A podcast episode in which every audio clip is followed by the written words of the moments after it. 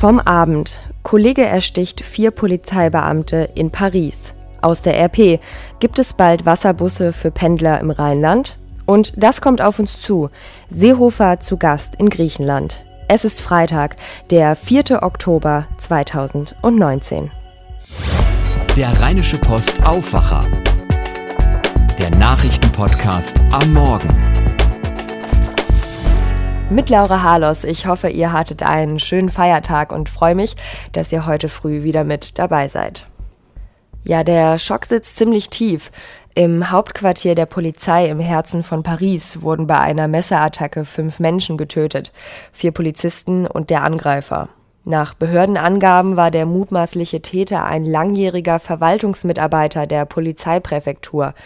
Weitere Ermittlungen sollen nun das genaue Tatmotiv klären. Dorothea Finkbeiner berichtet für die Deutsche Presseagentur aus Paris. Dorothea, so viele ermordete Polizisten und der Täter war ein Kollege. Gab es denn nicht irgendwelche Hinweise darauf, dass er fanatisch, gewalttätig oder ähnliches war? Ganz im Gegenteil. Frankreichs Innenminister Castagna hat klar erklärt, euh, dieser Mann hat niemals ein auffälliges Verhalten gezeigt. Es gab nicht das geringste Warnsignal. Und das bestätigen auch Kollegen. Ermittler haben natürlich inzwischen auch seine Wohnung durchsucht, seine Frau befragt, auch die Nachbarn. Aber warum er plötzlich mit diesem Keramikmesser auf seine Kollegen eingestochen hat, ist ja von Rage, von Raum zu Raum, bis er erschossen wurde, das weiß man schlicht nicht. Nichts wird im Moment völlig ausgeschlossen von einem terroristischen Hintergrund bis hin zum Streit mit. Vorgesetzten. Ein Angriff nicht irgendwo auf der Straße, sondern im Revier, wo die Beamten sich ja sicher fühlen und das von jemandem, den sie kennen, das muss ja für alle ein riesiger Schock gewesen sein. Ja, also Augenzeugen berichten, wie Beamte regelrecht geweint haben. Auch der Polizist, der dann mit seiner Dienstwaffe auf den Täter geschossen hat, um ihn in seinem Morden zu stoppen. Und Frankreichs Präsident Emmanuel Macron, der gestern noch selbst in dem Polizeihauptquartier war, hat gesagt, das sind Polizisten und normalerweise extrem mutig, aber es war eben einer ihrer Kollegen, der die vier anderen getötet hat und eben einer, der schon lange dort in der Informatikabteilung gearbeitet hat und den alle für harmlos hielten. Im Zusammenhang mit dem Angriff von gestern wird ja auch immer wieder der Protestmarsch der Polizei dieser Woche gegen schlechte Arbeitsbedingungen erwähnt. Sind die Arbeitsbedingungen denn wirklich so mies? Ja, die Polizisten hier sind auf jeden Fall unter enormem Stress und das seit Jahren, verstärkt natürlich seit den islamischen Terroranschlägen, wo Beamte nicht nur immer häufiger in wirklich gefährlichen Einsätzen waren, sondern auch oft selbst das Ziel der Attentäter waren und getötet wurden. Und dann kamen die ganzen Demonstrationen der Gelbwesten dazu, wo es regelmäßig zu Gewalt kam, auf beiden Seiten muss man da sagen. Und ganz deutlich sieht man auch, dass da wirklich was nicht in Ordnung ist, daran, dass es allein in diesem Jahr schon 50 Selbstmorde unter französischen Polizisten gab. Vielen Dank an Dorothea Finkbeiner. Schauen wir auf weitere Nachrichten aus der Nacht. Viele Hotels in beliebten Urlaubsländern ziehen nach der Pleite des britischen Reisekonzerns Thomas Cook eine erste Bilanz. Und sie sieht vielerorts verheerend aus.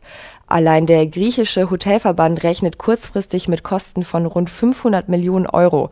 Spanien geht von mindestens 200 Millionen Euro aus, davon allein 100 auf der Urlaubsinsel Mallorca. Die Kosten würden nicht nur dadurch entstehen, dass Thomas Cook offene Rechnungen möglicherweise nicht mehr begleichen kann, heißt es in Griechenland. Hinzu kämen fehlende Urlauber, denn viele Gäste reisen im Oktober gar nicht mehr an, sowie die Kosten für den allgemeinen Betrieb. An den Hotels hängen das Personal, die Zulieferer und über die Steuern auch die Staatskasse, das sagte der Präsident des griechischen Hotelverbands. Der Mainzer Zehnkämpfer Niklas Kaul hat bei der Leichtathletik-WM in Doha für eine echte Sensation gesorgt. Als zweiter Deutscher konnte der erst 21-Jährige völlig unerwartet Gold gewinnen, als jüngster in der WM-Geschichte. Mit 8691 Punkten eroberte der neue Zehnkampfkönig nach einer fantastischen Aufholjagd noch Platz 1.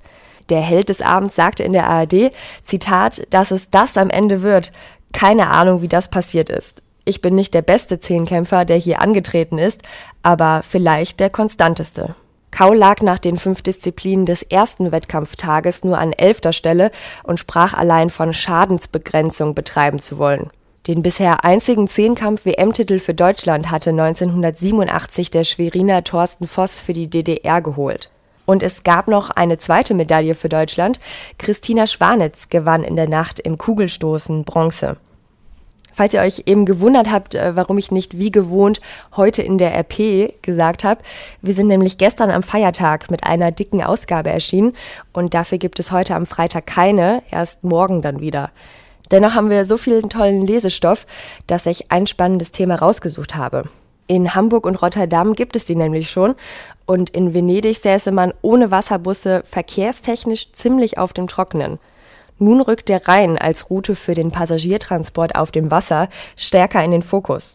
Denn unsere wachsenden Großstädte sorgen für Veränderungsdruck. Mehr Menschen in der Stadt bedeuten auch mehr Autos. Hinzu kommen die Pendler. Von 300.000 in Düsseldorf kommen 210.000 mit dem Auto. Neben dem Ausbau von Bahn- und Buslinien gehört dazu auch eine stärkere Nutzung von Wasserstraßen. NRW-Verkehrsminister Henrik Wüst von der CDU hat dazu jüngst gesagt, Zitat, auf den Wasserstraßen in NRW sind noch Kapazitäten frei. Wir brauchen einen Aktionsplan, der die Sanierung der Wasserstraßen strukturiert und Tempo macht. Die Stadt Köln hat bereits Fördermittel für eine Machbarkeitsstudie beantragt, die eine Wasserbuslinie zwischen Köln-Wesseling, Köln und Leverkusen prüfen soll. Und auch Düsseldorf hat Ähnliches vor. Laut Dezernent Christian Zaum stimmt sich die Stadt bis Mitte Oktober mit den Nachbarstädten zwischen Duisburg und Leverkusen ab und will dann ebenfalls einen Förderantrag stellen. Tatsächlich kommt Zustimmung aus den Nachbarkreisen. Der Mettmanner Landrat hat mit dem Monheimer Bürgermeister bei der Landeshauptstadt nachdrücklich dafür geworben, dass auch Monheim bei den Überlegungen für eine Wasserbuslinie in die Betrachtung genommen wird. Im Gespräch ist auch eine Verbindung von Köln bis Duisburg. Wie eine Finanzierung der Wasserbuslinien aussehen könnte und was dabei wichtig wird, das lest ihr in der RP Feiertagsausgabe oder auch bei uns auf RP Online. Und dieses Thema kommt heute auf uns zu, weil wieder mehr Flüchtlinge aus der Türkei auf den griechischen Inseln ankommen, ist Bundesinnenminister Horst Seehofer gestern nach Ankara gereist. Heute fliegt er weiter zu Gesprächen mit griechischen Politikern nach Athen. Takis Zaphos berichtet für die deutsche Presseagentur aus Athen. Takis, die Lager auf den Inseln sind völlig überfüllt. Wie schlimm ist denn die Situation für die Migranten? Die Lage ist katastrophal. Nur wenige Menschen leben in äh, Containerwohnungen. Tausende harren unter Plastikplanen und in äh, Zelten aus. Und noch ist es warm und sonnig. In wenigen Wochen beginnt aber die Regenzeit. Dann müssen diese Menschen im Schlamm ausharren. Um etwas zu essen zu bekommen, müssen, muss man sich in vielen Fällen eine Stunde lang anstellen, jeden Tag dreimal. Dramatisch ist die Lage für unbegleitete Kinder. Mehr als 4000 sind es, die dringend äh, Hilfe brauchen. Und was bedeutet die Situation für die Inselbewohner? Also man muss sich vorstellen, der Hauptort von Samos, dieser Touristeninsel, Vathi heißt dieser Ort, hat rund 6000 Einwohner. Nun genau neben dieser kleinen Ortschaft harren in einem miserablen Lager auch 6000 Migranten aus. Es wäre so, als würde es neben München eine andere Flüchtlingsstadt geben mit mehr als eine Million Migranten. Wie würdet ihr euch fühlen, sagte mir der Bürgermeister von Samos. Die Türkei hat sich ja verpflichtet, Migranten von den Inseln zurückzunehmen. Warum Warum klappt das nicht?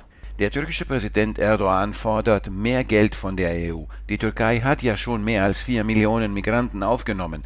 Anderenfalls, so Erdogan, könnte die Türkei die Grenzen öffnen und mehr Migranten nach Griechenland und damit auch in die EU schicken. Also das, was heute passiert, wo hunderte Menschen täglich auf den griechischen Inseln ankommen, ist nur ein Vorgeschmack dessen, was kommen könnte. Die Sicherheitsbehörden hier in Griechenland gehen davon aus, dass mehr als 600.000 Migranten im Westen der Türkei sind und auf die nächste Gelegenheit warten, zu den griechischen Inseln und damit auch in die EU überzusetzen. Ich sage vielen Dank an Takis Zafos nach Athen. Und zum Schluss noch ein Blick aufs Wetter. Der Tag beginnt vielerorts mit leichtem Regen und auch sehr windig bei 9 bis 10 Grad. Die Schauergefahr bleibt den ganzen Tag über. Am Niederrhein gibt es dabei kaum Temperaturunterschiede. Von Kleve bis Duisburg über Düsseldorf nach Mönchengladbach überall maximal 14 Grad. Nur Richtung Leverkusen und Köln werden es heute höchstens 15. Morgen dann bedeckt. Es soll größtenteils aber trocken bleiben aber auch leider nicht wärmer, ganz im Gegenteil maximal 12 bis 13 Grad. Sonntag dann sogar nur Temperaturen bis 11 Grad und dazu kommt auch wieder Regen. Tut mir wirklich leid, dass die Wetteraussichten fürs Wochenende derart mau sind. Macht euch trotzdem ein paar schöne Tage und werdet nicht allzu nass. Bis dann. Mehr bei uns im Netz www.rp-online.de